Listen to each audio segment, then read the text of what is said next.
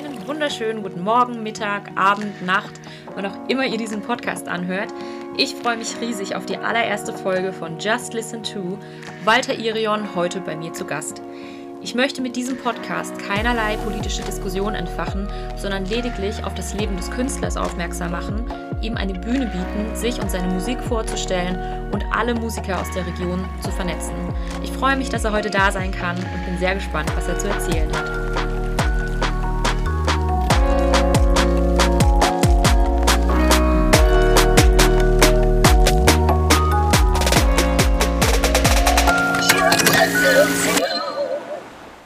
Hallo lieber Walter, ich freue mich riesig, dass du heute da bist und ich habe zuallererst einen kleinen Fragenhagel an dich, bei dem du bitte so schnell wie möglich antworten sollst. Das Ganze okay. mache ich für die Zuhörer nämlich extra, damit sie sich ein Bild machen können, wer sitzt jetzt hier gerade bei mir. Natürlich Corona-konform. Okay. Wir sind beide negativ getestet. Haben wir vorher Jawohl. auch so ausgemacht, ansonsten hätten wir das hier so nicht stattfinden lassen können. Ich fange an mit deinem Fragenhagel. Name? Walter. Alter? 57. Sternzeichen? Skorpion. Augenfarbe? Das kommt drauf an. Je nach Licht? Wenn ich, wenn ich sauer bin, grün und ansonsten dann grün-braun. ist auch spannend. Geboren in? Willstedt. Haarfarbe und Länge? Haarfarbe braun. Länge bis Mitte, Rücken irgendwie. Wohnort aktuell? Bietigheim. Beruf? Veranstaltungsmanager. Dein Instrument oder deine Instrumente? Gitarre und Gesang. Anzahl aller bisherigen Auftritte? Keine Ahnung, eine Menge. da wird noch der ein oder andere scheitern, 40 Jahre Musik ähm, mhm. sagt vieles. Kommt einiges zusammen. Ja. Lieblingsgenre?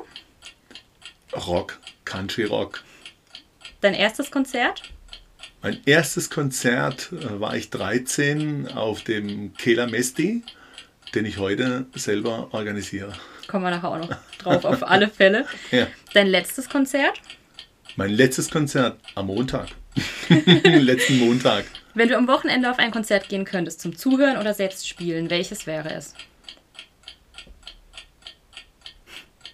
Ähm, selbst spielen? Ähm, keine Ahnung, wenn ich am Wochenende, jetzt am Wochenende auf ein Konzert genau. gehen könnte. Ja, egal was stattfinden wird. Egal was stattfinden wird, welches wäre es. Also ähm, ganz ehrlich, ich würde am liebsten selber spielen, äh, weil es egal fehlt, einfach egal wo. ja, das glaube ich dir. Kategorie Legenden, verstorbene Künstler. Wer war dein Held oder deine Heldin? Also mein absoluter Held äh, ist äh, Steve Lee. Äh, Steve Lee, ehemaliger Sänger von Gotthard. Ähm, Habe ich auch persönlich kennengelernt und ähm, für mich ähm, die beste Stimme, die es je gab und wahrscheinlich auch, äh, die es nie mehr geben wird. Wann ist der verstorben? Vor zehn Jahren. Okay. Tragischer Unfall. Ich kenne den tatsächlich auch überhaupt nicht. Tragischer Shame Unfall. on me. Also. Dann habe ich noch eine Kategorie für dich. Finish the Lyrics. Shot through the heart and you're to blame. You give love a bad name. Yes! Hast schon mal ziemlich gut abgeschnitten. So, genau. Jetzt sind wir beim eigentlichen Thema. Okay. Blutdruck jetzt auf jeden Fall gestiegen. Okay. Genau, erzähl einfach mal so ein bisschen was von dir. Wo kommst du her? Wie kamst du eigentlich zur Musik und wie kamst du auch zu deinem Beruf? Wow, also ähm, du hast gesagt, du hast Zeit irgendwo, glaube ich, für eine Dreiviertelstunde. Ich schätze mal, die reicht uns nicht. Also wo ich herkomme, ähm, wie ich zur Musik gekommen bin, Musik mache ich eigentlich schon äh, von Anfang an, seit Beginn an. Ich habe tatsächlich in meiner Nachbarschaft, habe ich angefangen, äh, als Kind schon äh, Miniaturschlagzeuge zu bauen mhm. aus Blechdosen. Und okay. Äh, die haben wir dann gebaut, hier mein äh, Nachbarskumpel und ich. Und ähm, irgendwann war es dann so weit, dass wir dann gesagt haben, naja, also die Dinger bauen ist irgendwo naja, irgendwie ganz witzig, so mit Zellophanfolie und so weiter. Krass. Also, war wirklich echt krass.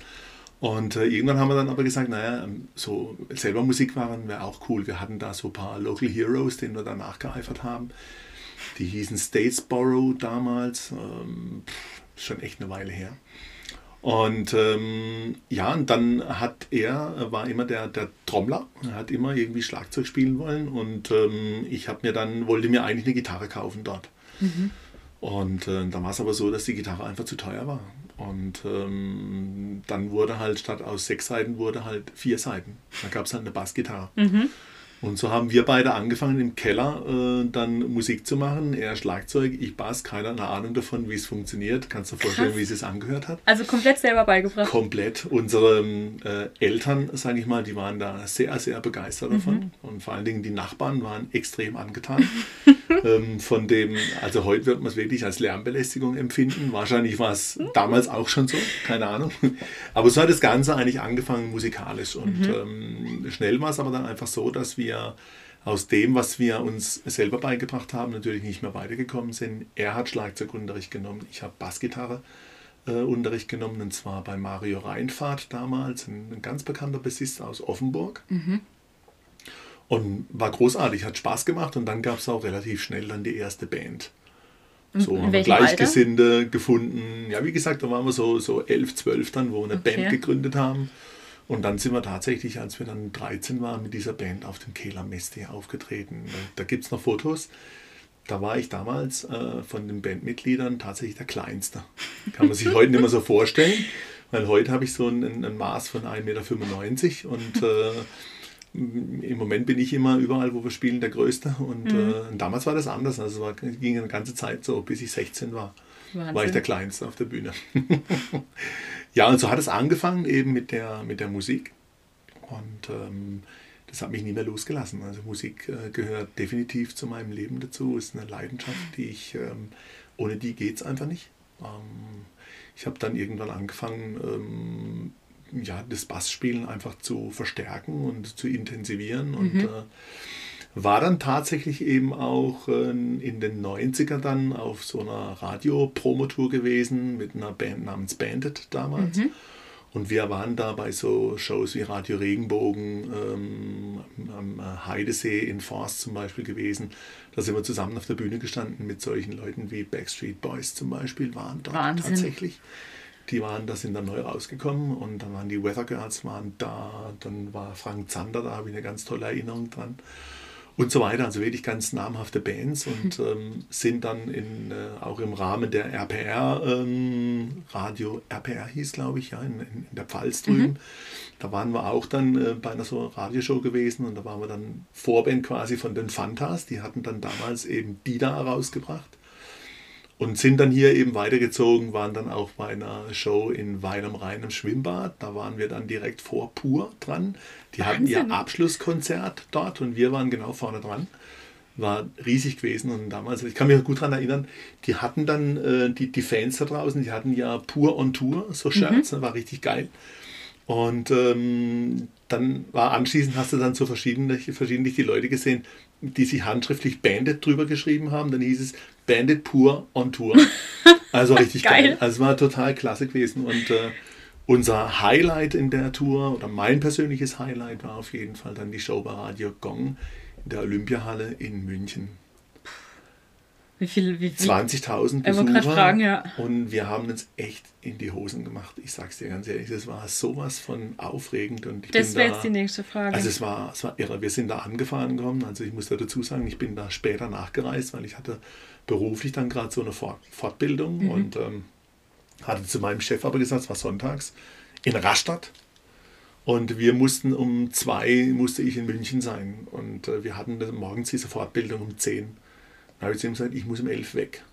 Und dann sagt er zu mir, gehst um halb zwölf weg, das reicht ja auch noch, kriegst mein Auto. Also okay. Und jetzt hat er damals so einen neuen, nagelneuen 850 CSI, so ein, oder CI, wie er damals hieß, so ein BMW, ein Mörderteil.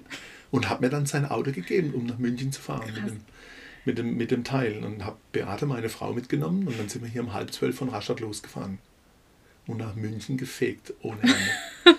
und so wie wir halt damals aufgetreten sind hier mit zerrissenen Jeans und was weiß ich was und äh, was halt so üblich war damals, ja. so diese, diese Klamotte sind wir da angepäst gekommen dann in München. Und ähm, Olympiahalle, wie gesagt, und dann sind wir da immer nachgefahren, wo es dann geheißen hat, dann müsst ihr jetzt hier immer den Wegweiser nachhalten ne? und dann plötzlich stand Security vor uns. Stopp. Dann sagt okay, wir haben hier so ein Schild, so ein, so ein äh, Durchfahrtsschild und so, so ein Künstlerpass VIP und so weiter. Ganz Pass. genau. Ja. Na, er sagt, nee, ist egal, ähm, weil wir sind ja dann eine Weile gestanden in der Reihe, ne, bis wir da dran kamen. Mhm. Und als er dann Stopp gesagt hat, sagt nee, er hat eine Anweisung, wir müssen die andere Richtung fahren. Da ich, okay. Und dann habe ich schon gedacht, jetzt haben wir es irgendwie verkackt, halt in irgendeiner Form. Und dann haben die uns gelotst dann direkt vor den Haupteingang mhm. der Olympiahalle. Warum? Weil wir dieses blöde Auto gefahren sind. Diesen neuen BMW, der da rausgekommen ist und wir sind mit dem Auto da angefahren, habe ich überhaupt nicht dran gedacht und deswegen haben die uns mit dem Auto direkt vor den Haupteingang stellen lassen. Und dann sind wir da ausgestiegen und die ganzen Besucher waren da. Also bevor wir ausgestiegen sind, habe ich zu meiner Frau gesagt, ich steige da nicht aus.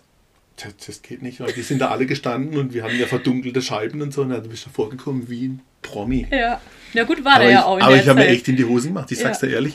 Und dann habe ich gedacht, okay, jetzt müssen wir halt da durch.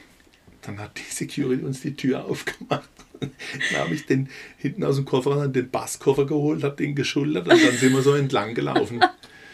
Und ich glaube, ich habe am ganzen Körper gezittert ohne Ende.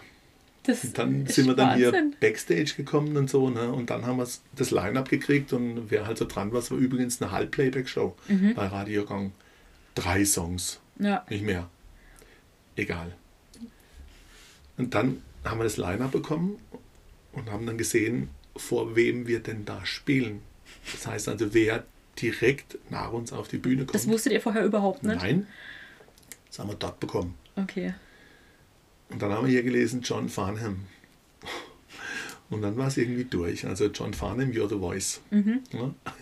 Und dann war es irgendwie durch. Dann sind wir hier wirklich hinten dran und Halblebeck hieß unser Sänger.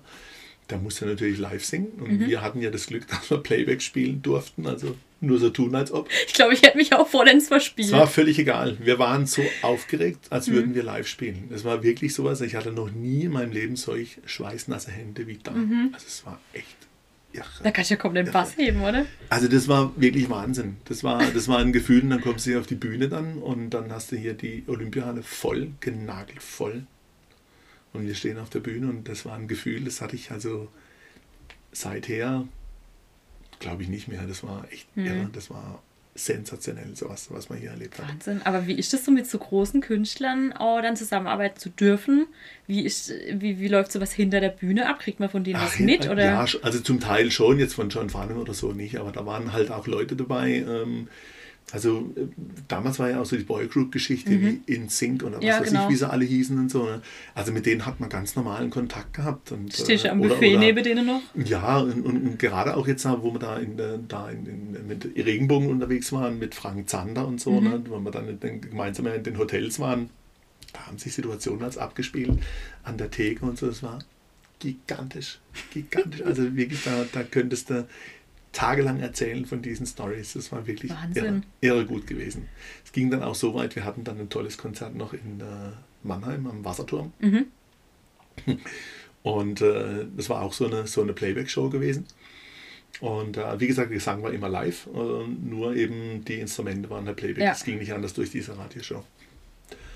Und ähm, wir hatten aber als Backing-Vokalisten halt auch immer Mikrofone, aber die waren in der Regel immer aus. Mhm dachten wir. In Mannheim war das nicht aus. Und wir haben dann, äh, wir haben dann, der Gitarrist und ich, wir hatten damals äh, ähm, so einen Chorpart gehabt und den haben wir aber verändert mhm. von der Textur her. Ja. Und das war dann war total lustig gewesen, weil wir haben plötzlich gemerkt, dass die Mikrofone offen waren und unser Sänger auch und guckt uns immer an. Was sind wir da? wir haben ja in, in, in irgendwas halt reingehört, das ist komplett voll verfremdet.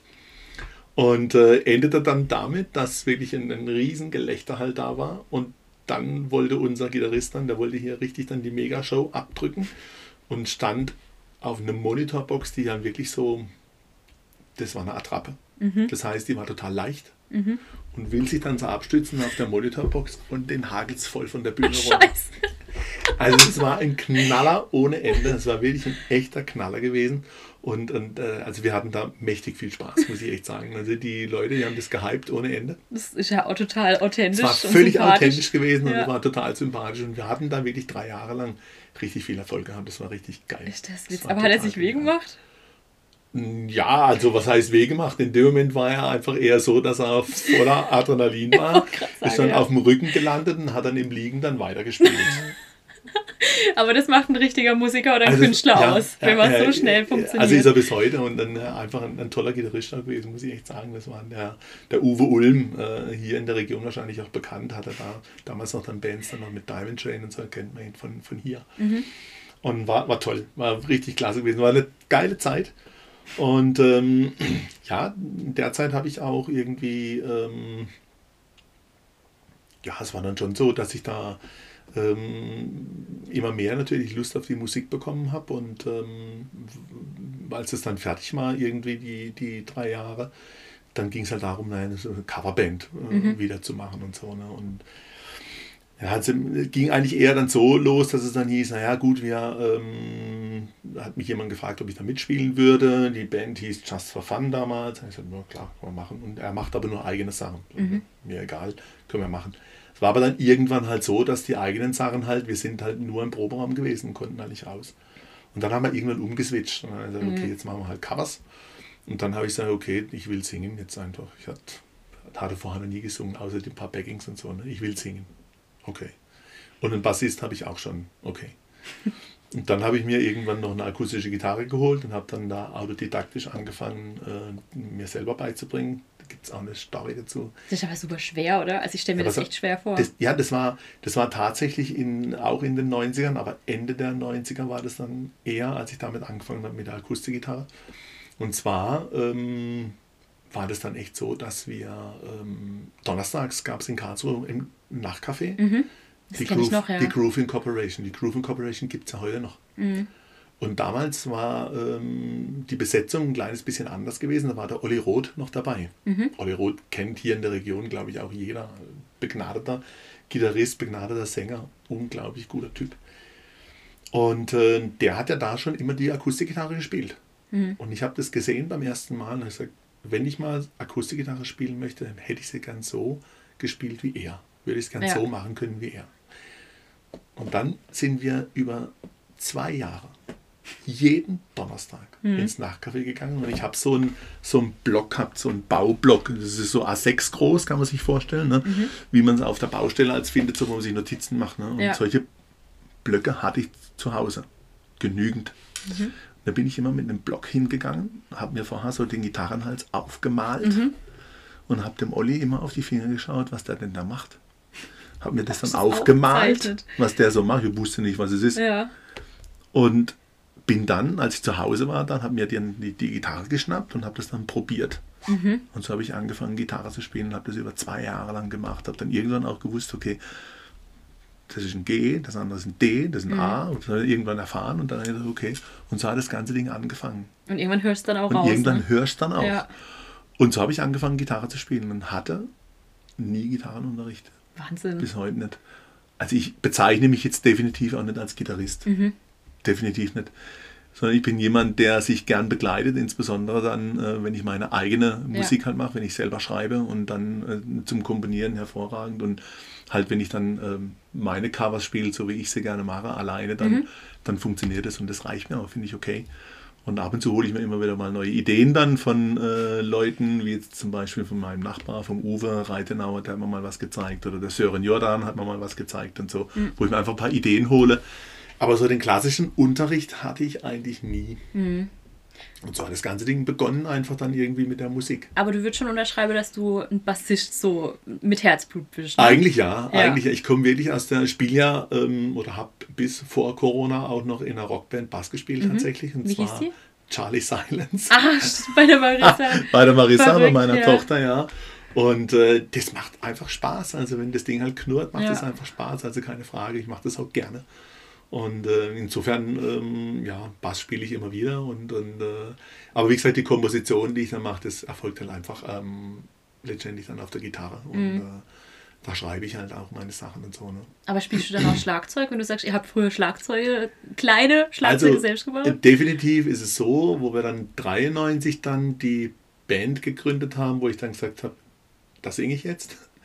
Und wo dann der Nachbarsjunge dann tatsächlich von damals auch Schlagzeuger war mhm. da drin, gab es dann tatsächlich eben drei Songs, wo äh, er gesungen hat mhm. und ich Schlagzeug gespielt habe. Okay, da habt ihr geswitcht quasi. Genau, genau. Und das funktioniert, also ich sag mal, den typischen Viererschlag, den kriege ich hin. Problemlos. Also das funktioniert wirklich sehr, sehr gut. ich habe gestern tatsächlich mal probiert, einen Takt zu halten ja. für eine Weile. Also es waren so 30 Sekunden. Ich habe es ja. nicht hinbekomme. ich finde nee, es das so geht echt. bewundernswert. Das geht echt. Wahnsinn. Also äh, teilweise auch in Soundchecks und so, wenn äh, Schlagzeuger noch nicht da ist oder wie auch immer. Und äh, wir hatten da auch mal eine Band, ähm, da ähm, ist beruflich halt einfach so gewesen, dass da immer nur relativ knapp äh, kommen konnte. Und dann habe ich gesagt, komm, äh, wir packen Schlagzeug ein und ich check das Ding und dann Ja. gut.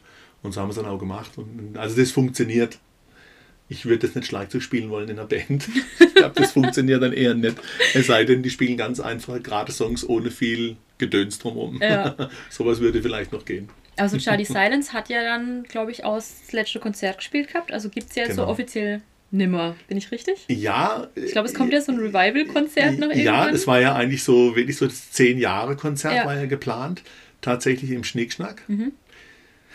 Das konnte man natürlich nicht mehr machen, klar, Mhm. aber ähm, das steht noch aus und äh, Ja. tatsächlich äh, glaube ich, dass er jeder von den Beteiligten irgendwie Bock hat, das zu Mhm. machen und äh, ja, also ich sage mal so, wir haben uns nicht grundsätzlich verabschiedet, sondern einfach mal gesagt, ähm, das muss jetzt wahrscheinlich anders werden irgendwo. Mhm. Und dann, jetzt dann wollte man sich ein bisschen finden und dann kam halt jetzt dieser komische Virus da äh, dazwischen. Diese seltsame Pandemie. Äh, seltsame Teil hier, den kein Mensch braucht.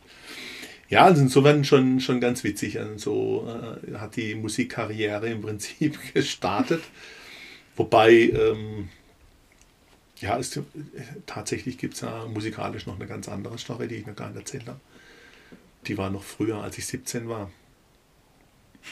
Als ich 17 war, ich weiß es gar nicht, ob ich das erzähle. Muss ich echt sagen, jetzt, jetzt glaube ich, jetzt habe ich mich irgendwo Hast reingeritten. schon alle angeteasert. Jetzt habe ich, weil ich mir jetzt gerade zu der Gedanke gekommen, oh Gott, Wer nein. A sagt, muss B sagen, Walter. Jetzt dachte ich echt nicht an das Mikrofon, ja, ohne Scheiße. Okay, also gut, jetzt muss ich durch. ähm, also als ich 17 war, da gab es tatsächlich ja ähm, diese Zeitschrift Bravo. Oh ja, man kennt sie noch. Im Mhm. Dr. Sommer-Team. Und äh, da gab es dann jedes Jahr diese Wahl Mädchen des Jahres und Junge des Jahres. Mhm. Und in der Schule war es natürlich so, da hatten wir alle eine große Klappe. Und ja, da machen wir jetzt mit. Ja, Gar keine Frage. Das machen wir jetzt. Und der Einzige, der da mitgemacht hat, war ich. Weil die anderen, die haben dann gesagt, na, ich habe es dann doch nicht eingeschmissen, dann doch nicht weggeschickt. So, Oh ja, okay, super, ich habe jetzt hier Fotos gemacht und alles weggeschickt. Na prima, wunderbar. Mhm. Okay. Das Ding war irgendwie aber für mich dann gedanklich völlig erledigt, Mhm. ähm, bis ich dann irgendwann in die Schule kam. Das war dann irgendwie sechs Wochen nach dieser Einsendung oder sowas. Gefühlt acht Wochen, ich weiß es nicht. Also es ist sechs, acht Wochen etwa. Ja. Nach der Einsendung bin ich in die Schule gekommen und dann sehe ich schon so immer so, wie es. Kennst du es, wenn, da, wenn die anfangen zu reden? So, wenn, wenn, du denk, wenn du denkst, Mhm. Es wird getuschelt, irgendwas da, passiert. Da tuschelt irgendjemand und komisch, ja, mal egal. Und dann kam ich ins Klassenzimmer und da lag das Bravo auf dem Tisch. Und da waren dann die ersten 50, also die unter die letzten 50 gekommen Ja. sind, Jungs, waren da drin abgebildet. Und einer davon war ich. Okay. Und dann ging das natürlich los. Und dann, das hat ja, war ja ein Hype äh, in, in Kehl, wo ich daherkomme. Das war ja eine, eigentlich war es für mich eine Katastrophe. Weil das war, dann ging dann wirklich ja so weit, dass ja äh, unsere Religionslehrerin damals, die hatte dann äh, die Idee, dass sie dann ähm, diese Story hier benutzt hat und Bravo benutzt hat, um einen neuen Unterricht über die Gefährlichkeit der Homosexualität einzuberufen. Oh Gott, Gott, oh Gott, oh Also Gott. ganz schlimm. Und- einen 17-Jährigen wahrscheinlich erstmal der Weltuntergang, oder? Ganz schlimm. Und es war halt wirklich so gewesen, dass du dann gesagt hast, naja, also ähm, äh, es war so am Anfang überhaupt nicht witzig. Also wirklich da, das war so ein Spießrutenlauf. Mhm. Ja. gedacht, naja, egal, was soll das. Das hat sich dann geändert. Und zwar ab dem Moment, als ich dann irgendwie einen Anruf bekommen habe von München, von Mhm. der Redaktion. Ich wäre jetzt unter den letzten 15 Mhm. und ähm, es könnte sein, dass die vorbeikommen ähm, und dann so eine Reportage machen. Mhm. Okay. Jetzt nimmt's Ausmaße an. Jetzt, äh, das war dann für mich schon eng. Da muss ich echt sagen, das war dann wirklich sehr, sehr oh, kritisch. naja. Und dann hatten die mich, sie würden sich aber nochmal melden, wenn Mhm. es dann tatsächlich, wenn die in die engere Auswahl käme, zur Auswahl der letzten zehn Ja. Teilnehmer. Ja, und so kam es dann auch. Dann sind die gekommen und plötzlich all diejenigen, wo ich vorher so, so Spießrudenlauf dann Ja. ge- äh, gewesen ist und so, da plötzlich hatte ich ganz viele Freunde. Ah, extrem viele Freunde. Mhm. Und äh, jeder wollte irgendwo, suchte meine Nähe und wie auch immer. Die kamen auf jeden Fall äh, mit dem kompletten Team in die Schule und ähm, Haben die so begleitet? Selbstverständlich habe ich den Tag dann frei bekommen von der Schule, Ja. klar, und äh, war überhaupt kein Thema. Vorher wollte die Schule gar nichts wissen davon. Und dann haben sie sich natürlich auch gezeigt, ja, das ist unsere Schule und so weiter und so weiter. Also alles gut. Hm.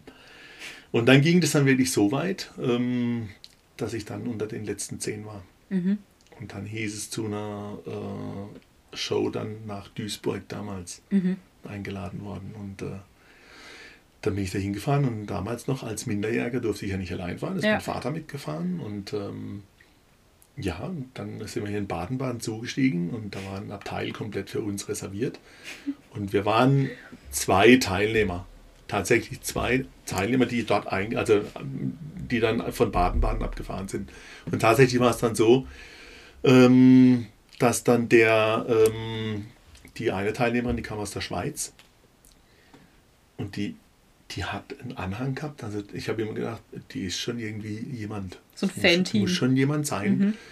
Die hat im ganzen Abteil ihre Köffer verteilt gehabt. Das waren, glaube ich, irgendwie acht Köffer, die die gehabt hat. Ein, ein Team, Visagisten und was weiß ich was alles. Mhm. Und ich kam mal mit meiner Tasche. Fertig. Naja, so Und war es halt. So, und mein Vater, so war es halt auf dem Land irgendwo, keine Ahnung. Auf jeden Fall ganz witzig gewesen. Dann, wir sind ja dann, die war total nett. Also Mhm. gar keine Frage, die war echt nett. Ich habe erst, zuerst gedacht, naja, das wird jetzt eine Katastrophe irgendwie, aber war echt nett. Wir haben uns sehr gut verstanden. Und dann ging es da nach Duisburg auf diese ähm, Bravo-Show. Und ähm, da war damals ähm, auf der Band die Spider-Murphy Gang, auf der Bühne war Spider-Murphy Gang mit der, mit der Rosi. Und, und dann war Hubert K. war der absolute Topstar dort Was, was gewesen. hat er nochmal gesungen? Sternenhimmel. Ach, und so genau, genau, Ja, genau. Das Ja, war Hubert. K. Damals sah er noch gut aus, heute, Mhm. heute, wenn du ihn heute anschaust, wow, also puh. Aber vielleicht sagt man das über mich ja auch, ich weiß es nicht. ähm, und dann war noch Soft Cell. Das weiß ich noch, das war so der, der Headliner. Tainted Love. Ach ja. Mhm. Das war so dieses Top-Lied gewesen. Und auf jeden Fall musste man sich dann dort ja vorstellen. Mhm. Da waren 5000 Leute in dieser Halle. Und man muss sich da dann jeder privat vorstellen, Ja. was er halt so macht, was er tut und so weiter und so weiter. Ja, und im Endeffekt ist dann das draus geworden, dass ich dann Dritter geworden bin tatsächlich. Ach. Dritter geworden, dritter Platz belegt, habe damals einen Plattenvertrag bekommen von einer Bochumer Plattenfirma. Die wollten mit mir damals Schlager aufnehmen. Und, Ist doch voll dein Ding, oder? da, total. Und da habe ich, da hab ich so meinem Vater gesagt, das mache ich nicht. Sowas mache ich nicht. äh, Das kann ich nicht. Geht. Na, der hat sich wahrscheinlich gefreut Also, über Schlager, oder? Wahrscheinlich, also er hat sich dazu eigentlich wenig geäußert. Ich glaube, mein Vater war damals richtig überfordert mit allem. Ähm, so wie ich eigentlich auch. Also ich glaube, ich glaub, wir waren da alle irgendwie überfordert. Ja. Aber es war eine riesen Show gewesen, hat richtig Spaß gemacht und die Zeitschriften, wo ich überall drin war, die habe ich heute noch. Diese Brauezeitschriften, die gibt es heute noch, die habe ich mir konserviert. Ist das Das ist verrückt. eine wirklich richtig geile Geschichte. Und damals, wie gesagt, hatte ich dann diesen ähm, äh, von den Spider-Murphy Gang, die habe ich da kennengelernt. Das waren total nette Leute, echt. Die Mhm. waren so super. Und ich habe die später dann nochmal in Appenweier, haben die gespielt in der Schwarzwaldhalle. Ja. Habe ich die später nochmal getroffen, also fünf, sechs Jahre später irgendwo. Und äh, habe denen dann ähm, gezeigt, so diesen, diesen Bravo-Ausweis. Mhm. Und da sagt doch tatsächlich der Barney, sagt dich kenne ich doch, wir hatten uns ja noch unterhalten, so und so, klar, komm hinten rein und so. Und dann da waren wir in der Schwarzwaldhalle, durfte ich das ganze Catering genießen. Ich habe leider Gottes dann das halbe Konzert verpasst irgendwo. das, das gut war. Catering war geil. Also insofern war eine richtig coole Geschichte, war sehr, sehr, sehr, sehr bewegend auch für mich Ja. und so und dann irgendwie auch inspirierend für das Ganze. Also mir hat die Bühne irgendwie schon immer Spaß gemacht, muss ich echt sagen. Ist das verrückt. Und dann stehen wir mit 17 für 5000 Leuten und ohne, dass man sich im Voraus eigentlich Gedanken drüber gemacht hat, was daraus resultieren kann, Ja, oder? und der, genau. Und der Riesenvorteil war aber, du siehst von den 5000 Leuten gar nichts. Mhm. Weil der Scheinwerfer, der strahlt und du, du siehst wirklich gar nichts. Du hörst die Leute natürlich dann irgendwo, ne? Ja. aber sehen tatsächlich, du bist wirklich richtig so ausgeleuchtet, dass du kaum irgendwie was siehst. Und das war schon beruhigend eigentlich, Ja. muss man sagen. Ich glaube, wenn wir die alle gesehen hätten da irgendwo, dann wäre es schwierig gewesen. Das Witzige war, dass diese Schweizerin, die ist auch Dritte geworden. Mhm. Also wir hatten dann, und äh, genau, es gab noch 1000 Mark. Gab es noch als Das ist Belohnung. ja cool. 1000 Mark und dieser Plattenvertrag und dann, den ich nie eingelöst habe. Gott sei Dank, also es war echt nicht meins. Ja, klar. Das fand ich ganz komisch, was die hier, ja, also ich weiß nicht, wie die gekommen sind, ja, da müssen wir am Styling was verändern und dieses und jenes. Und ich gedacht, oh Gott, das will ich nicht, Ja. das mache ich nicht. Nee. Wer weiß, wenn ich das getan hätte. Aber da kriegt man erstmal mit, wie so manche, also manche, Irre. die Musikbranche eigentlich so ein bisschen tickt auch, oder? Ja, also, schon, schon irre. Also muss man echt sagen, das war schon, schon eine Wahnsinnsgeschichte Ja. gewesen, muss ich echt sagen. Aber warst du dann auch irgendwann mal unter Vertrag irgendwo? Oder hast du Ich immer gleich. derzeit noch. Ja? Ich bin derzeit noch, also bei, äh, ich habe 2006 äh, bin ich unter Vertrag gekommen bei Zyx Music. Mhm. Und ähm, weil, also mein Traum war eigentlich immer gewesen, ich möchte mal irgendwie mal eine eigene Platte machen. Ja. Habe dann angefangen, eben in dem Zeitpunkt, wo ich angefangen habe, Gitarre zu lernen, habe ich ja angefangen, äh, Musik zu schreiben. Mhm. Eigentlich falsch. Mein erstes Lied habe ich schon viel früher geschrieben. Das hatte ich mal für meine Frau geschrieben auch. Ähm, und das war tatsächlich eben in den 90ern. Ähm, und da habe ich einen Teil Text geschrieben und, und äh, hatte eine Melodieform im Kopf gehabt, die Ja. habe ich dann dem Produzenten vorgesungen. Guter Freund von mir gewesen. Äh, das war übrigens der Bandit, mit dem ich auch auf Tour war, ein Mhm. Produktionsstudio gehabt. Also das machen wir, das Stück machen wir einfach. Und dann war das gut. So hat es dann eigentlich angefangen. Das war immer Mhm. mein Ding. Ich wollte immer irgendwie eigene Musik machen. Ich Ja, wollte ja. immer, das war schon immer mein Ding gewesen, eigene Musik äh, schreiben und äh, habe vieles, was mir auch so im Leben so widerfahren ist, halt einfach drin verarbeitet in der Mhm. Musik und das war, war cool. Ähm, und dann habe ich eben die, die Platte geschrieben und habe zunächst mal äh, fünf Songs dann als EP dann selber gemacht erstmal. Ja. habe diese EP eingereicht dann bei der äh, Plattenfirma.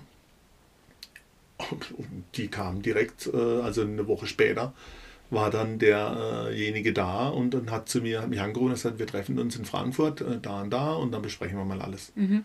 Und dann haben wir das besprochen und haben den Vertrag gemacht und dann äh, kam die Platte. Krass. Das ist auch ein cooles Gefühl, oder? Das war ein saucooles Gefühl. Ja. Wobei, ganz ehrlich, also ähm, man stellt sich dann da, also zu dem damaligen Zeitpunkt habe ich mir eigentlich so schon was anderes vorgestellt Mhm. unter einem Plattenvertrag. Ich habe dann so gedacht, naja gut, du wirst zumindest mal ein bisschen promotet in der Richtung. Also Mhm. die hätten ja auch Interesse dran, das Zeug, was sie ja machen, dann auch zu veröffentlichen irgendwo. Aber da kam, da, da, wenn du keinen Namen hast, kommt da gar nichts. Mhm. Also ich weiß auch nicht, mit welchem Interesse eine Plattenfirma dann so einen Plattenvertrag unterschreibt. Ich habe keine Ahnung. Ja. Also das erschließt sich mir heute noch nicht, welches Interesse da, äh, sich dahinter verbirgt, weil dass da irgendwas mit gemacht wurde oder irgendwie eine Promotion lief. Also das war sogar so weit. Ich hatte dann irgendwann ein Angebot, als der Mediamarkt in Offenburg eröffnet wurde, war gleichzeitig die Eröffnung von Mediamarkt auch in Freiburg und noch irgendwo. Also drei Märkte Ja. sind gleichzeitig eröffnet worden mit einem und gleichen Marktleiter. Und den kannte ich über ein paar Ecken und dann hat er gesagt, ja Mensch, äh, wir können deine Platte, können wir, weil ich wollte dann immer in den Mediamarkt reinkommen. Ich war ja auch gelistet, also man kriegt ja die Platte, kriegt man ja im Mediamarkt. Heute jetzt nicht mehr. Ich glaube, die ist jetzt ausgelistet irgendwie. Weiß nicht, ich glaube Amazon kriegt man sie noch, aber egal. Auf jeden Fall war das dann so, dass ich dann gesagt habe, ja Mensch, können wir doch die Platte hier live präsentieren und so, ne? Und wäre doch toll. Sagt er, ja, klar. Das darf mich nur nichts kosten, aber dafür kriegst du halt in der gesamten Werbung für Mediamarkt Ja. das CD-Cover und was dazu gehört, hast du kom kompletter Verteiler dann für drei Filialen Mediamarkt. Was das heißt, glaube Ist ich. ja riesen Reichweite auch. Eine abartige Ja. Reichweite. Und ich war hier voller Stolz zu meinem äh, damaligen Ansprechpartner. Ich habe gesagt, hey, das und das passiert, so und so, was die noch wollen, ist nichts anderes, als damit ich alleine bin, noch zwei Leute aus eurem Stall, die ähnlich gelagert sind wie ich, Mhm. einfach noch mit dazu schicken. Ja. ja. Und dafür kriegen wir die Werbung Mediamarkt. Pff, Haben wir kein Interesse. Sag ich, kostet doch nichts? Ja, aber. Also, du kannst es ja machen, aber wir schicken da sind noch extra Leute hin irgendwie. Mhm. Sag ich, hey, macht's doch für die Musiker. Macht's doch für die. Weil wenn ihr es für euch nicht macht, dann macht's doch für die. Nö. Also war überhaupt gar keine Das Diskussion. verrückt. Das war echt verrückt und das hat mich schon, und da habe ich dann gemerkt, naja gut, also du bist eigentlich, äh, ob du jetzt einen Plattenvertrag hast oder nicht, das spielt überhaupt keine Rolle. ja, gerade Das egal. ist völlig egal. Also mach deinen Vertrieb selber, mach deine Vertriebswege selber. Am besten du spielst und, und, nimmst deine Platten und, Ja. und vertickst sie. Und heute gibt es ja eh nichts mehr, sage ich mal so, hard, Hardware-mäßig gibt es ja kaum mehr was. Also ist ja alles Streaming mittlerweile. weißt du dann nur noch Streaming und so weiter und so fort. Und das heißt also, wenn mal wieder irgendwie eine Platte kommt, dann wird die halt einfach im Ja. Streaming-Bereich dann. Und du brauchst dann definitiv dann andere Vertriebswege. Mhm. Aber ob du eine Plattenfirma brauchst, Bist du da aber, wenn du jetzt einen Plattenvertrag hast, auch immer noch Bist du da irgendwie eingeschränkt in irgendeiner Form? Musst du was abklären mit Nein. denen oder gar Nein, nicht? Also das habe ich, ähm, das habe ich mir auch damals in dem Vertrag dann, ähm, weil da gibt es dann nicht, dass du regelmäßig irgendwas tun musst. Ja, ja. Oder dass du dann irgendwie äh, eben was abliefern musst in irgendeiner Form. Das gibt es nicht. Also Okay. das habe ich Gott sei Dank im Vertrag nicht drin. Und ähm, ich sage jetzt mal, das einzige, die Verwertungsrechte liegen bei denen, geht glaube ich noch eine Weile. Ich glaube bis 2030 tatsächlich. Aber das, die Verwertungsrechte. ja. Aber das ist mir ja egal. Ja, Weil ich bin, ich habe ja selber als Urheber, habe ich ja selber meine Rechte da dran. Mhm. Und wenn die dann, Verwertungsrechte heißt ja nur, wenn die was verkaufen. ja. Wenn es irgendwie über einen Handel geht, dann haben die auch was davon. Und ansonsten dann Mhm. und alles andere, was ich verkaufe, irgendwie auf Konzerten oder sonst irgendwie. Also das wandert Ja. ja bei mir in die Tasche. Ist dann independent Genau, quasi. genau. Ist es aber so, dass so ein Vertrag dann auf Zeit komplett geht? Oder ist das dann jederzeit irgendwie kündbar oder wie stelle ich mir das vor? Also ich glaube, ich hätte keine Schwierigkeiten, den jetzt rauszulösen. Überhaupt Okay. nicht. Ich, es, ich sage nur so, ich habe weder Vor- noch Nachteile. Mhm. Es ändert sich ja nichts. Ja. Und wenn ich heute wieder äh, eine Platte machen würde, bin ich jetzt nicht verpflichtet, irgendwo die, das über die einzureichen. Das Einzige, was Okay. du wirklich im Prinzip als Vorteil hättest, in Anführungszeichen, wäre, dass die tatsächlich die kompletten Vertriebswege bestücken. Mhm. Also bestücken heißt sowohl die Märkte äh, als auch die Streamingdienste und so weiter, das bestücken die dann schon komplett. Okay, okay. Aber ich sage immer, was nutzt es mir, wenn das bestückt ist und keiner weiß es?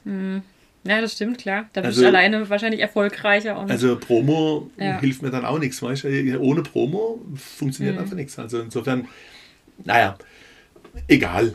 Mhm. Ich sag mal, der, der Plattenvertrag ist dabei hat keine Bedeutung. Okay. Definitiv. Der hatte es damals für mich, das war, war ich, wo ich gedacht habe, wow, sowas zu kriegen, ist schon irgendwie so schon was Besonderes, so habe ich mir für mich gedacht, aber es war es eigentlich nicht. Insofern. ja gut. Es ist ja auch eine Erfahrung wert irgendwo. Das ist Also. eine Erfahrung Ja. wert, ja. Nur wie gesagt, ähm, wenn du, ein Vertrag ist, glaube ich, dann interessant, wenn du hier so einen richtigen Hit schreibst irgendwo und das Label kommt dann und dann, glaube ich, bist du auch gut beraten, wenn du den ähm, gut durchlesen kannst Mhm. und wie auch immer. Da macht sowas wahrscheinlich Sinn. In unserem Bereich, wie wir uns bewegen, in unserem Amateurbereich. Mhm. Also ich wüsste jetzt, kenne jetzt auch keinen, der irgendwie sagt, du brauchst es unbedingt. Ja. Wenn du jetzt so deine, deine Eltern zum Beispiel anguckst oder deine Familie, hat es dir irgendjemand in die Wiege gelegt oder kam Nö. das einfach von allein? Also, Das kam echt von alleine. Also das ist weder, weder mein Vater noch meine Mutter irgendwie hatten Bezug zur Musik. Ähm, überhaupt nicht. Also Mhm. da gab es gar nichts. Das war irgendwie ähm, kam das halt von Anfang an, weil wir uns dafür interessiert haben, aus diesen Blechdosen da irgendwas zu machen und dann hast du einen Zugang gefunden zur Musik. Es gab vielleicht, vielleicht war es auch das, dass wir zu dem Zeitpunkt, wo ich groß geworden bin, wirklich direkt in der, in der Region, also wirklich solche Local Heroes Mhm. gehabt haben, die dann in den Jugendzentren gespielt haben Ja. und so weiter. Vielleicht kam es einfach dadurch. Aber ähm, familiär, Mhm. so wie das jetzt bei mir ist, sage ich mal, äh, jetzt in der eigenen Familie, ja, ähm, das hatte ich nicht. Nee, da, definitiv nicht. da wäre ich jetzt auch noch drauf gekommen, weil deine Mädels sind ja alles sehr, sehr musikalisch und sehr Ja, ja. engagiert, auch bandtechnisch. Ja, richtig, ja. Ähm, deine Frau auch? Nein, Kann, spielt die Instrumente oder irgendwas? Nein, Gar nicht? Nee, nee. äh, Meine Frau liebt Musik Ja. total. Also ist echt musikbegeistert. Teilweise auch andere Musik, wie ich sie höre. Mhm. Ähm, aber sie ist, muss echt sagen, sie ist musikbegeistert, total. Und ähm, wir gehen auch sehr viel zur Musik. Ähm, nicht immer zu der Musik, die mir gefällt, sondern wirklich querbeet. Also wir hatten, hatten ein ganz tolles Konzert bei Bruno Mars zum Beispiel in, in Ach, Frankfurt. den würde ich auch mal gerne live sehen. Das fand ich musikalisch sowas von genial. Mhm. Das war echt irre. Äh, Und es war, wenn es nicht 45 Grad in der Frankfurter Festhalle gehabt hätte, wäre es, glaube ich, das eines der beeindruckendsten Konzerte gewesen überhaupt. Mhm. Also es war wirklich toll. Und insofern, ich, ich höre auch gern wirklich so ziemlich jede Musikrichtung. Das Einzige, was ich nicht so, was, wo ich nicht so kann, das ist so diese, diese Rap-Geschichte. Das Mhm. ist echt, da finde ich einfach keinen Zugang. Ach, weil das ein bisschen Deutschrap? Finde ich, find ich definitiv keinen Zugang, muss ich ehrlich sagen.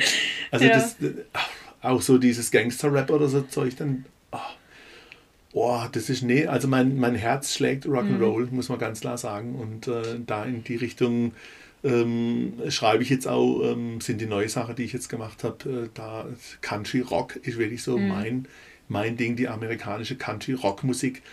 Äh, Da gibt es Bands wie, ähm, ich sage jetzt mal, Blackberry Smoke, Whiskey Myers, ähm, Steelwoods, äh, keine Ahnung, die kennt wahrscheinlich außer mir hier keiner, sage ich mal. Aber egal, wer das mal gehört hat, der liebt es. Mhm. Und, und das sind solche Sachen, die, äh, das ist mein absolutes äh, mhm. ja, Herzstück. Also da geht mir echt das Herz ja. auf, wenn ich das höre. Das ist auch das eigentlich ist echt genial, wenn man so ein Genre hat, wo man weiß, da ist man so gut aufgehoben, weil ja. man strahlt es ja aus. Ja, also, also, da, da, da habe ich auch die, die Band äh, Dying Breed äh, gegründet gehabt, äh, diese Rockband.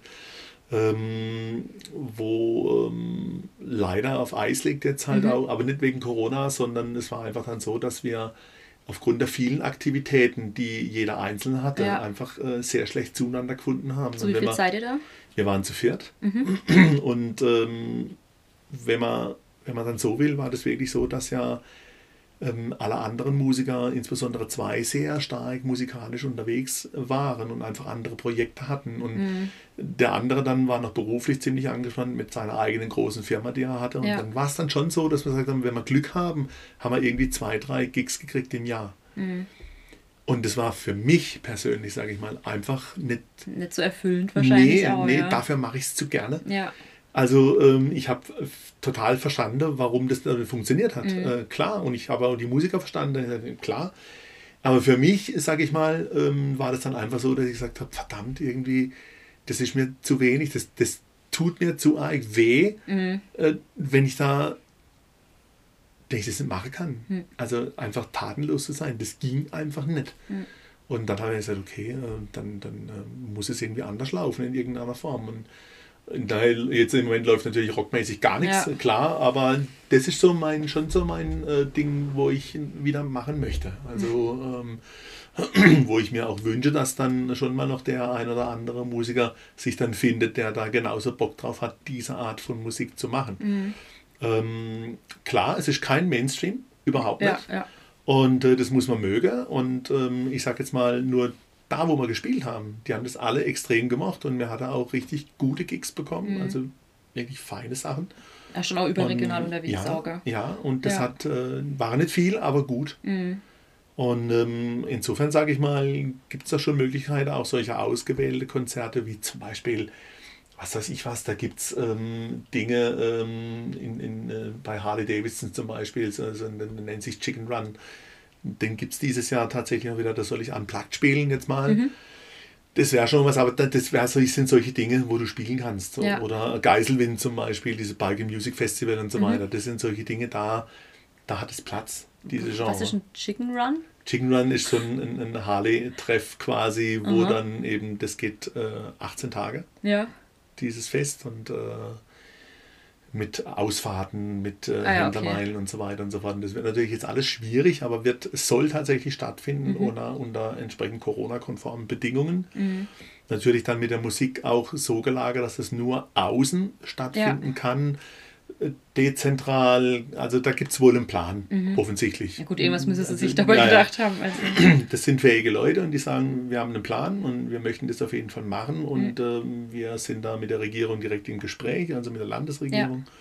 Und das scheint wohl zu funktionieren, ich weiß es nicht, aber wäre schön. Ich sage nur, auf solchen Sachen, da hat es Platz. Mhm. Und solche Sachen würde ich gerne spielen mhm.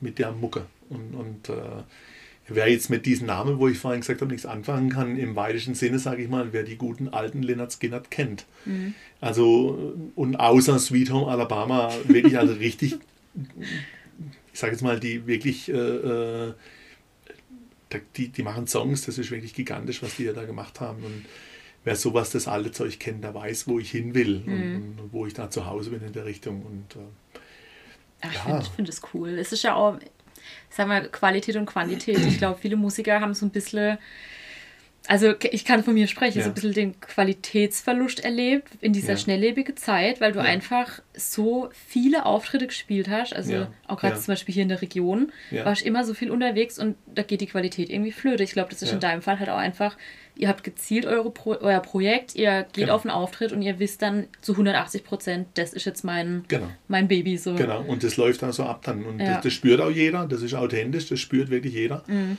Und ähm, da, das sind solche Dinge, die ich einfach mag auch. Ja. Und, und wie gesagt, ich bin jetzt nicht derjenige, ähm, der jetzt ähm, die hundertste Classic Rock Coverband irgendwie machen möchte. Ich habe das gehabt mit Jukebox, das war eine meiner erfolgreichsten Bands, die ich je hatte. Da haben wir mhm. wirklich äh, Dinge erlebt, auf dem Daytona Europe Festival in La gespielt. Da hatten wir als Vorband die Scorpions. Ich kann das wirklich so sagen, das war so. Allerdings hatten die auf einer anderen Bühne gespielt wie mir. Egal, das muss ja Also keiner wissen. Das war die Hauptbühne, die die bestückt haben. Die waren die letzten, waren um, um, äh, um, die waren fertig und zu uns hieß es immer im Zelt dann, sobald die fertig sind, fangt ihr sofort an. Und das war schon klasse, also so, Mhm. so, so ein Festival zu spielen. Und da hatten wir eben die typische Rockband. In Jukebox war übrigens auch die Dani, äh, war da auch äh, ab und zu mal dabei, äh, hat da mal mitgemacht als Sängerin dann. Ja, Und ja, das war eine tolle Band gewesen und die hatte seine Zeit irgendwo und ähm, ja, danach ist mir es jetzt einfach nimmer. Also das hat einfach seine Zeit gehabt, Mhm. Ja, ja. sondern ich möchte wirklich die Musik machen, wo ich ja sage, die spüre ich, die Mhm. fühle ich, da, da möchte ich hin, da, da, das möchte ich einfach auch machen auf der Bühne. Und Mhm. so, so lange mache ich es halt einfach alleine. ja, Und äh, irgendwann findet sich aber vielleicht wieder der ein oder andere Musiker dazu, wenn man auch mal wieder darf. Dann ergibt sich vielleicht das ein oder andere und dann mal Ja. schauen, wo es dann hingeht. Keine Ahnung.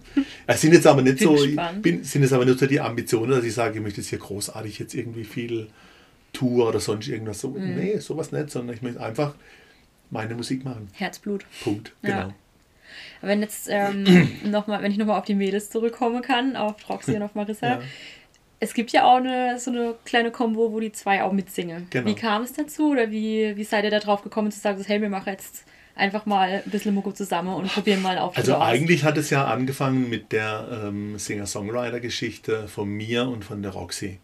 Roxy schreibt ja selber Mhm. Ja, ja. auch, schreibt ganz tolle Lieder, hat äh, auch das, das Schreiben einfach für sich erkannt und ähm, super, macht echt tolle Songs. Mhm. Und das haben wir dann irgendwann, haben wir das mal zusammen gemacht und äh, haben da verschiedentlich auch gespielt und so weiter und so fort. Und dann kam halt irgendwann auch Marissa dazu und er sagt, hey Mensch, du könntest doch einfach mal mitmachen, auch mal die Backings noch mit dazu machen und so Ja. weiter. Haben wir doch drei Stimmen, dann wäre doch fein. Und dann haben wir gesagt, naja gut, also wenn wir schon zu dritt unterwegs sind, dann kann man ja auch so ein paar ausgewählte Covers ja auch dazu Mhm. machen, die passen zu unseren eigenen Stücken. Ja, Ja. Dann haben wir irgendwann gedacht, ähm, lief gut, lief wirklich prima, wir sind echt gut gebucht worden. Da haben wir gedacht, Mensch, so ein bisschen Rhythmus gehört eigentlich auch dazu. Und dann sind wir in die erweiterte Familie gegangen. Äh, Ich sag's so, weil ähm, den, den, den Johnny, ähm, mittlerweile heißt er König Guaya, der, unser König, der Johnny, den kennen wir ja schon von klein auf. Also Ja. ähm, und, und das ist eigentlich, ähm, gehört fast zur, also gehört eigentlich zur Familie dazu. Wir sind da ganz eng miteinander. Und ähm, er ist ja ein begnadeter Percussionist und, Mhm. und Schlagzeuger. Also richtig klasse. Und dann haben wir ihn natürlich gefragt, ob er denn sich das vorstellen kann oder Bock hätte. sofort dabei. Sofort, gar keine Frage. Und dann sind natürlich auch, wo wir das dann gehabt haben, da waren wir zu viert und dann sind die Ansprüche natürlich auch gewachsen von jedem. Ja, klar. Also von, von jedem persönlich, von mir, von den Mädels, vom Johnny, jeder hat so, klar, du hast dann gemerkt, Mann, da geht doch noch mehr, da könnt ihr noch mehr machen. Und dann habe ich gesagt, pass auf Leute, aber ich als passionierter Nicht-Gitarrist, ich kann das nicht. Also da ist, fehlen mir einfach irgendwann Ja, die Fähigkeiten ja. dazu, das geht einfach nicht. Und dann habe ich dann den Michael Ehling gefragt, äh, den ich ja von Charlie Silence dann Ja. wieder gekannt habe und Marissa ja auch schon ewig kennt. Und äh, ob er sich das vorstellen kann. Und dann war er auch sofort dabei. Er hat natürlich auch noch eine fantastische Stimme dazu. Mhm. Jetzt haben wir halt hier so ein vierstimmiges, äh, so Brett. vierstimmiges Brett hier. Und dann noch mit der, mit der Percussion. Und jetzt sind wir hier zu fünft. Und das ist einfach sowas von Mhm. schön. Also das ist, sage ich mal, diese, diese Cover, äh, diese Country-Rock-Musik, die, ich- die ich mache, wo ich selber schreibe und so weiter, das ist für meine eigene Leidenschaft. Ja, Und das, was wir hier machen, das ist, ähm, das ist Herz pur. das spürt man auch. Das ist einfach Herz pur. Ja. Und wenn man hier mit der Familie zusammen hier auf der Bühne steht, das ist einfach wirklich was, was ganz Besonderes. Also das ist etwas, das kann ich ja gar nicht beschreiben. Stolz Das wahrscheinlich ist, auch. ja, schon natürlich. Das, das ist auch ein Gefühl, was da immer auf der Bühne entsteht, wo seltsamerweise auch bei jedem entsteht. Ja, Und du kannst nicht beschreiben. Das ist einfach, du stehst auf der Bühne und du guckst dir an und denkst, okay, und jetzt passiert es einfach. und dann, dann, dann wird es immer großartig, es macht immer verdammt viel Spaß. Also Das das, ist echt echt, cool. toll. Und so, strahlt total. ja, ja. und, so, und so ist es halt, so entwickelt sich das auch irgendwo und deswegen bin ich auch, ähm, ja, kann ich auch mit Fug und Recht behaupten, also die Musik tatsächlich ist echt so, die gehört zu mir, mich wird es ohne Musik nicht geben. Also, dass ich mal irgendwann keine Musik mehr mache, das glaube ich nicht.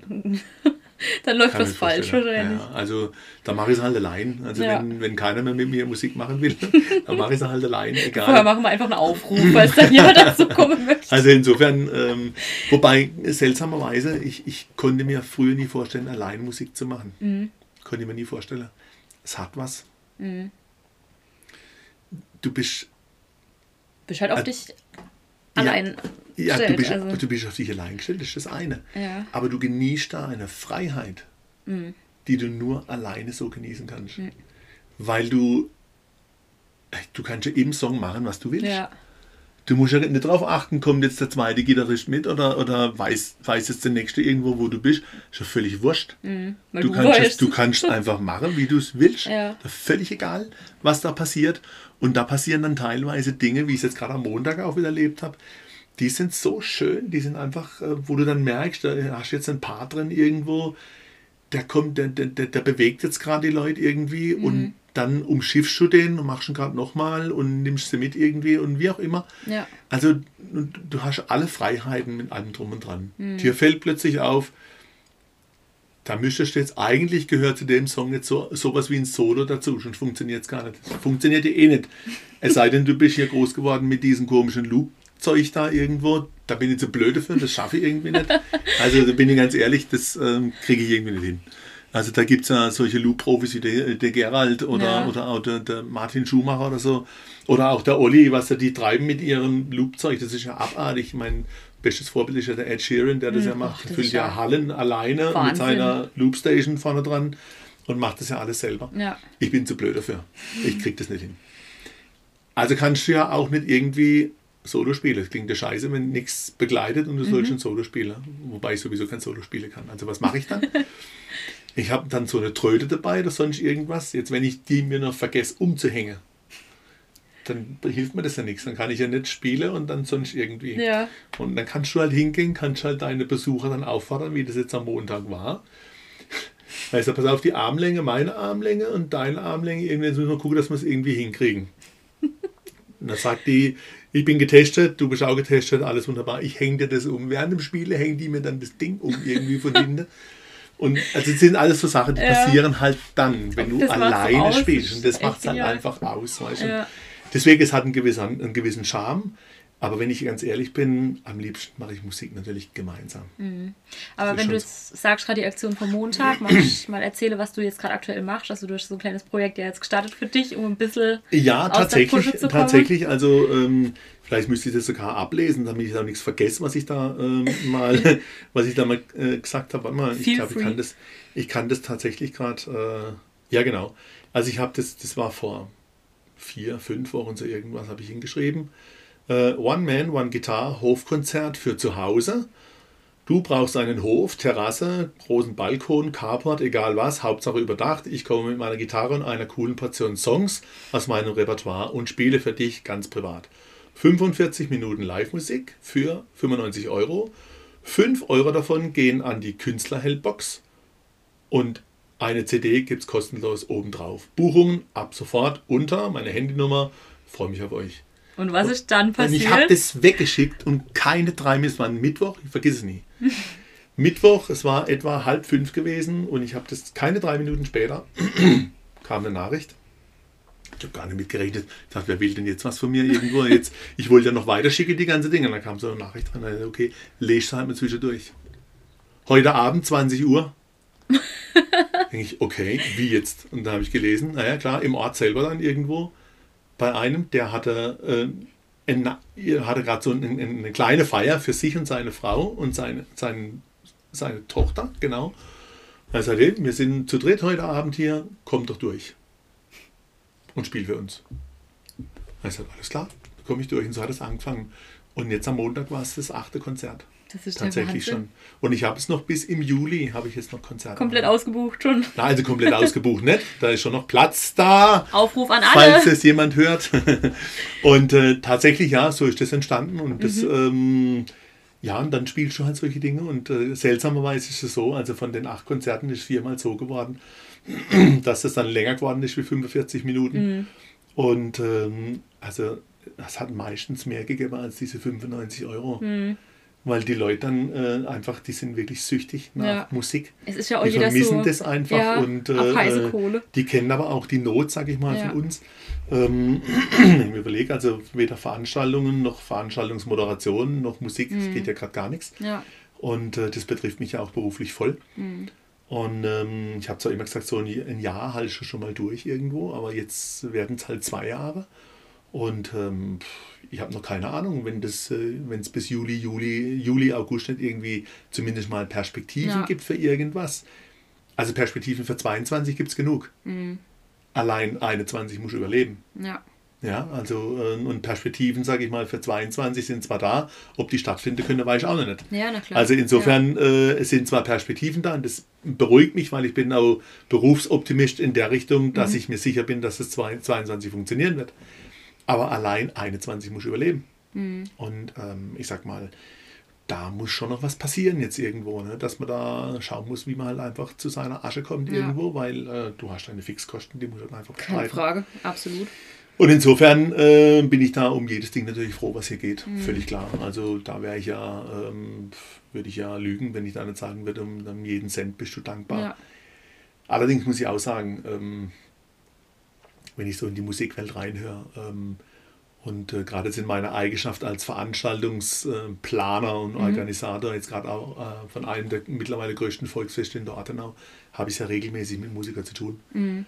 Und was mir da teilweise begegnet, an, an Schicksalen, an Katastrophen. Das sitzt ja echt auch in der Quelle und Also das das, voll mit. ich sag's da ganz offen und ehrlich, also ähm, ich bin teilweise schon zu Hause gesessen, mir sind die Tränen runtergelaufen, nachdem ich Telefonate geführt habe mit Mhm. Menschen, wo ich dann erfahren habe, was da passiert. Ja. Und vor allen Dingen dann im schlimmsten Fall dann tatsächlich Suizide. Mhm. Und das ist halt äh, dramatisch, das ist echt dramatisch. Und äh, insofern ähm, bin ich nach wie vor dabei. Man muss da den Künstlern helfen. Und äh, ich selber habe hab mir halt, halt auch gesagt, wenn ich helfen kann, dann tue ich das. Und ähm, ich habe ja vorhin, äh, haben es davon gehabt irgendwo, dass wenn ich Songs schreibe, verarbeite ich ja oft auch Dinge. Ja. Und genau das, was letztes Jahr passiert ist in meinen äh, Gesprächen, die ich ja hatte dann mit Künstlern, die September, Oktober, November stattgefunden haben, habe ich dann verarbeitet im Song und habe dann äh, die, die, die Lyrics erstmal geschrieben und wollte den Song für mich auch machen, habe die, die Melodie, die, die Komposition dazu gemacht und so weiter und habe ihn einfach für mich gemacht. Weil es tut immer gut, wenn du irgendwelche Sachen hast, die zu verarbeiten und für mich ist Verarbeitung, findet Verarbeitung in der Musik statt. Dann habe ich das wieder weg, ein Stück weit. Ja, aus dem Kopf. Weißt geht es-. Also ja, natürlich aus ist es der ein Seele. präsentes Thema, aus, aber aus der Seele ist es auch ein Stück weg, Ja. weil ich sage mal, das belastet einen ja. Und, und Ja. wenn ich Musik schreiben kann, dann ist die Last dann im Song drin. Mhm. Und nicht mehr bei mir selber. Und, und, und insofern ist es schon mal ganz gut, dass du das dann weggemacht hast. Und äh, ja, daraus ist aber was anderes entstanden. Und das ist äh, eigentlich eine hervorragende Geschichte. Daraus ist dann entstanden, dass ich dann den äh, Song tatsächlich dann produziert habe. Ähm, ich habe dann nochmal ein bisschen Geld in die Hand genommen, Mhm. bin dann ins Studio gegangen und habe gesagt, ähm, ich möchte ihn produzieren und habe aber einen Hintergrund mitverfolgt und gesagt, okay, ich möchte den Song verkaufen. Mhm.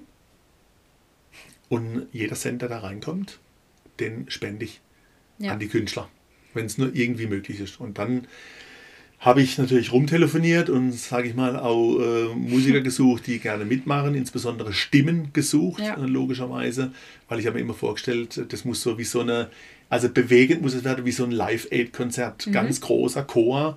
Und da brauche ich halt dafür auch große Musiker und, und ganz tolle Stimmen. Und wir haben hier bei uns in der, in der Region halt einfach so viele tolle Stimmen, Ja.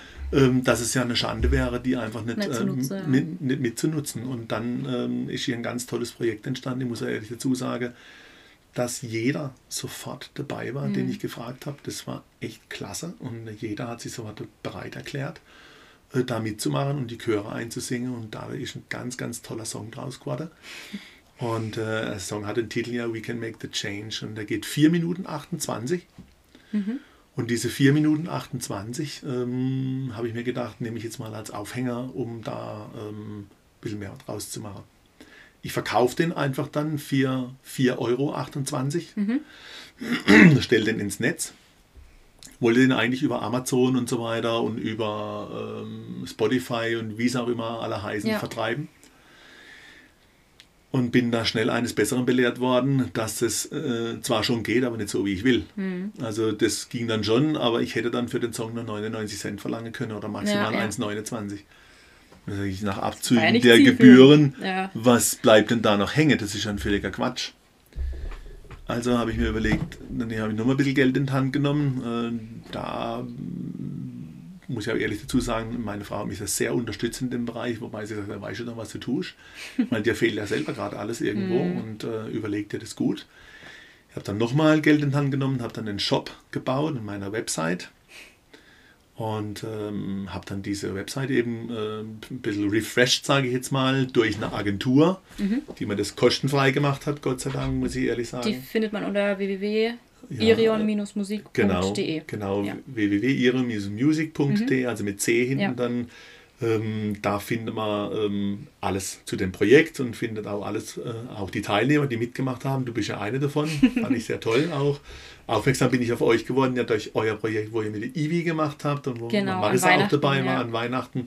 Da habe ich gesagt, diese tollen, wunderbaren Stimmen, die Hm. brauche ich genau so da rein Ja. mit reinpacken. Und dann waren noch viele andere mit dabei. Ähm, Sean Tracy war, war mit dabei, Silvia Diaz ist mit dabei, Hm. ähm, die Dani Konz ist mit dabei und der, der Tom Niemetz, der Daniel Berger. Ähm, ach Gott, ach Gott, ach Gott, die Vicky Weißbrot. Ich weiß gar nicht, ob ich alle, ich, ich hoffe, ich vergesse niemanden irgendwie, Truppe aber eine ganz, ganz Fall, tolle ja. Truppe und für all diejenigen, die ich jetzt hier gerade nicht erwähnt habe, seht es mir nach, ich habe es jetzt gerade nicht im Kopf. Der Michael Splet war noch dabei, fällt mir gerade noch ein. Jetzt, ähm, wer fällt dir noch ein? Die ähm, Lisa Fichtner. Lisa Fichtner war noch Ja. mit dabei. Und Marissa und Roxy. Marissa klar. und Roxy war mit dabei. Die Yvonne Berberich war mit dabei. Ähm, ja, äh, ach, der Stefan Gerber war noch dabei von Biedigheim. Ähm, auch ein ganz lieber Kollege. Daniel Berger habe ich, glaube ich, schon, habe ich schon gesagt. Mhm. Ja. Ja. Ja, und, äh, ja ich glaube, das waren es jetzt auch wirklich. Also es waren so ähm, wirklich tolle Leute, hier mitgemacht haben. Produziert wurde ich im Get It Studio bei Matthias Hautsch.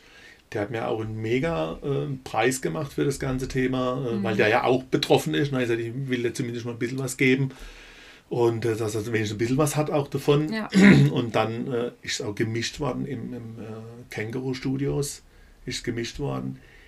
Also das fand ich auch großartig, dass der Thomas äh, das gemacht hat. Der hat sich, äh, der steht ganz in Kontakt mit der Silvia Diaz. Mhm. Und ähm, der Stefan Höfele Diaz übrigens hat das Schlagzeug live eingespielt. Ja, Also großartig. Er hat gesagt, warum lasst ihr das programmieren? Ich spiele das einfach Ja. ein.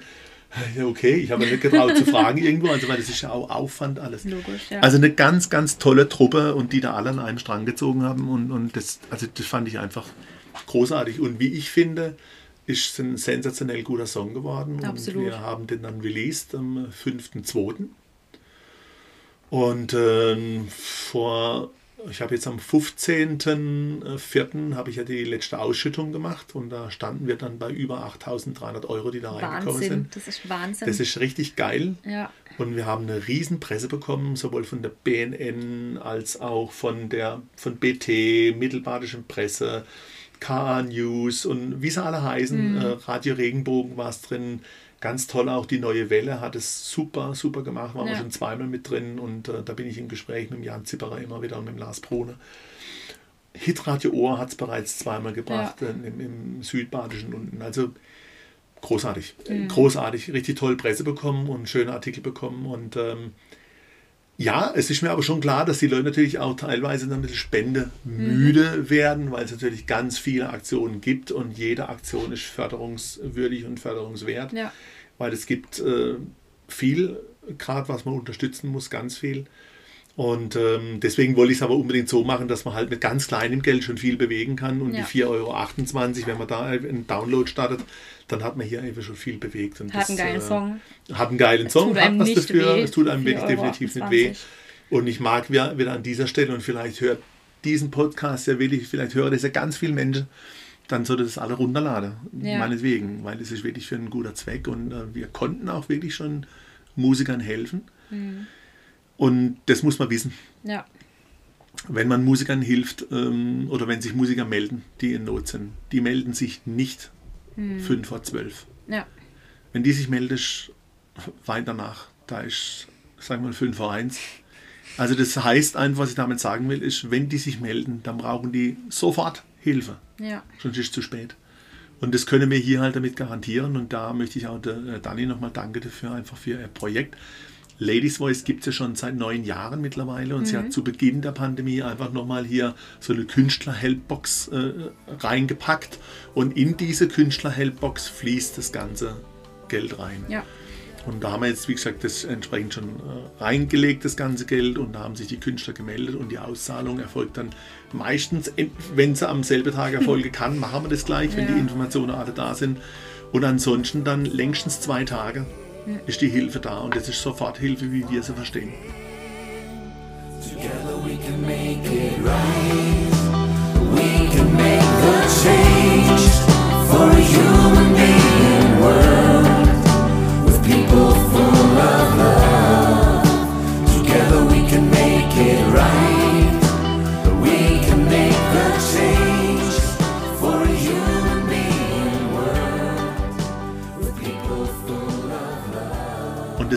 wirklich den Musikern dann direkt, äh, ob das mal, äh, mal eine Rechnung ist, die bezahlt werden muss, äh, die aber notwendig ist, die wichtig ist, ob das aber zum Beispiel auch eine Miete ist. Also der Letzte, der sich gemeldet hat, wenn wir das nicht gemacht hätten, hätte er die Kündigung bekommen. Und viele andere, die kommen früher, sagen, pass auf, ich muss in drei Monaten, muss ich das leisten irgendwo. Aber wie ich das gerade gesagt habe, Künstler machen das nicht Fünf vor eins, ja. die schämen sich da teil, teilweise wirklich sich zu offenbaren und ich finde es schlimm. Wird aber leider Gottes halt auch ähm, erfahren noch ganz andere, also erfahre gerade überhaupt keine Wertschätzung in irgendeiner Form, sondern eher solche Sachen. Das ist so ein gesellschaftliches Problem, sage ich jetzt mal. Das möchte ich ganz kurz äh, wirklich auch anteasern, weil mir das ähm, in der Seele wehtut, wenn Künstler hören müssen, hätte ich mal was Gescheites gelernt. Ja. Ähm, das ist das, was mich furchtbar ärgert, was mich echt unfassbar äh, wütend macht, wenn ich solche Aussage höre, ähm, die aber, sage ich mal, gefördert wird durch solche Worte, die für mich als zum Unwort des Jahres oder zum Unwort der Pandemie geworden sind, ist systemrelevant.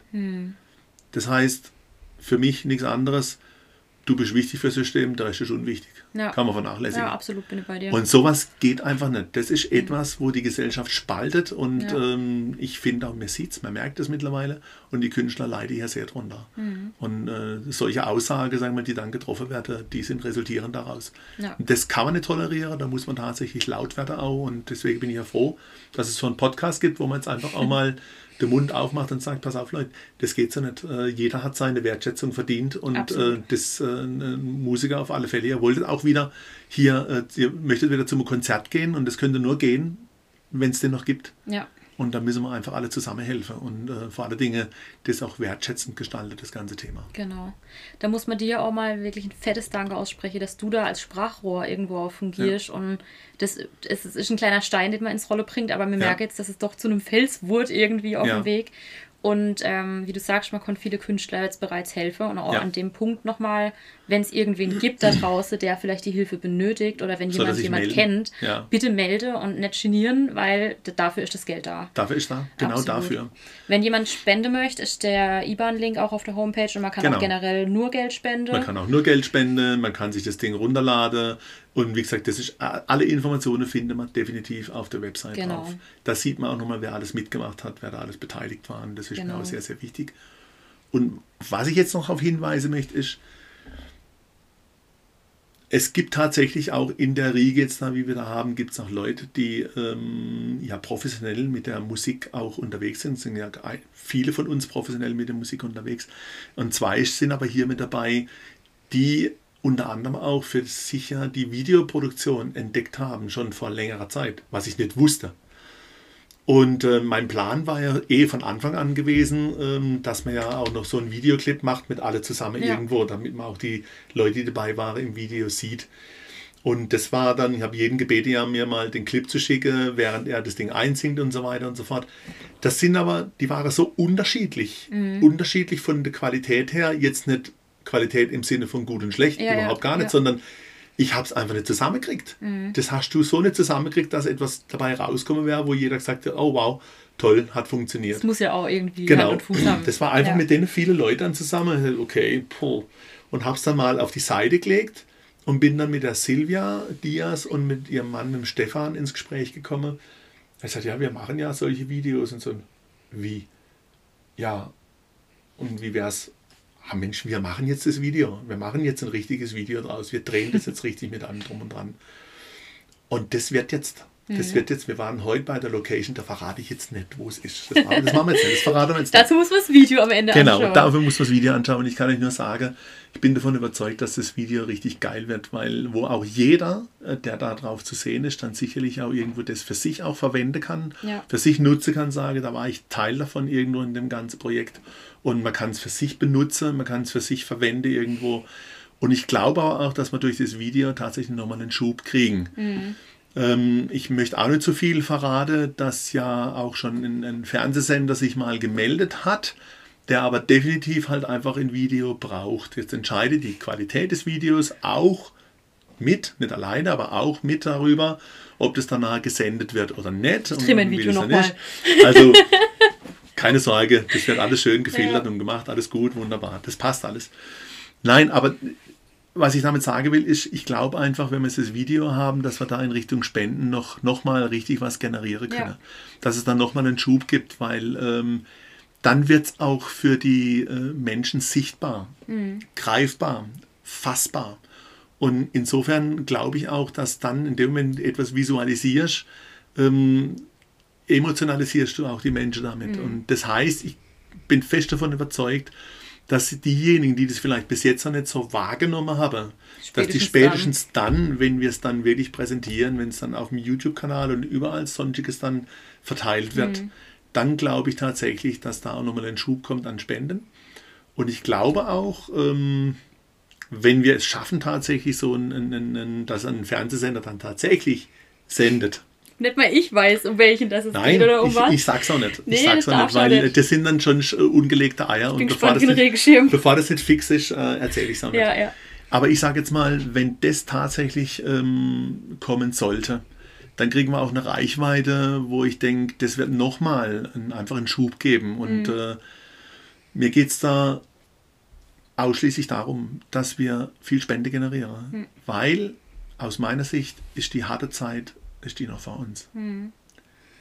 Denn ähm, ich sage jetzt mal, die Reserve, die dann aufgebraucht sind für jeden, die lassen ja keine Lücke mehr zu. Und wir alle wissen, es gibt den Sommer, der ist gut mit allem drum und dran und dann gibt es wieder Dellen. ja, ja. Und die Dellen hast du immer überbrückt mit äh, Sachen, die du dir ähm, zurücklegen konntest. Und Wenn das alles aufgebraucht ist, wird es schwierig. Absolut. Also ich glaube definitiv, dass wir noch eine schwere Zeit kriegen und deswegen brauchen wir hier auch für die Künstler einfach diesen Puffer, dass wir hier helfen können. Also alle Hilfe, die wir kriegen können, Absolut. geht alles in die Spendenbox Ja, und kommt auf jeden Fall allen Künstlern in kommt direkt an. Genau. Kommt direkt an. Ja.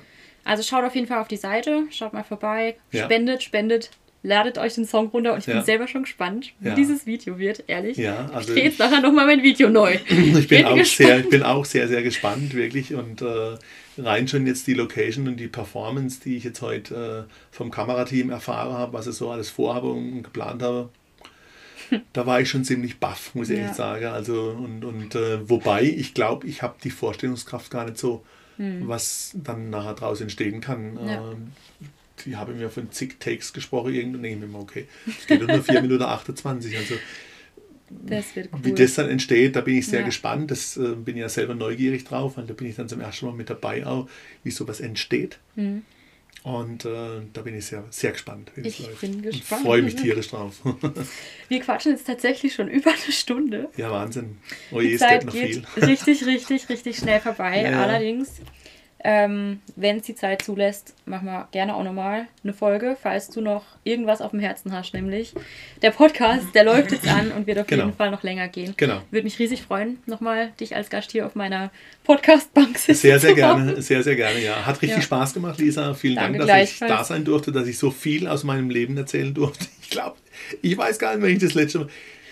Diese Bravo-Geschichte, also das habe ich noch nie erzählt. Also echt, der Teufel mag mich reiten, dass ich das erzählt habe, ist ja egal. Naja, es muss ja auch ein bisschen Lacher geben irgendwo. Eben. Wunderbar. Vielen, ja vielen Dank, sein. dass du Gerne. da warst. Deine Zeit vor allem.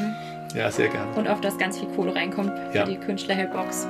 Genau. Auf alles, was noch kommt. Genau. Wir halten can, zusammen. We can make the change und schaut unter www.irion-music.de. Da findet ihr alles.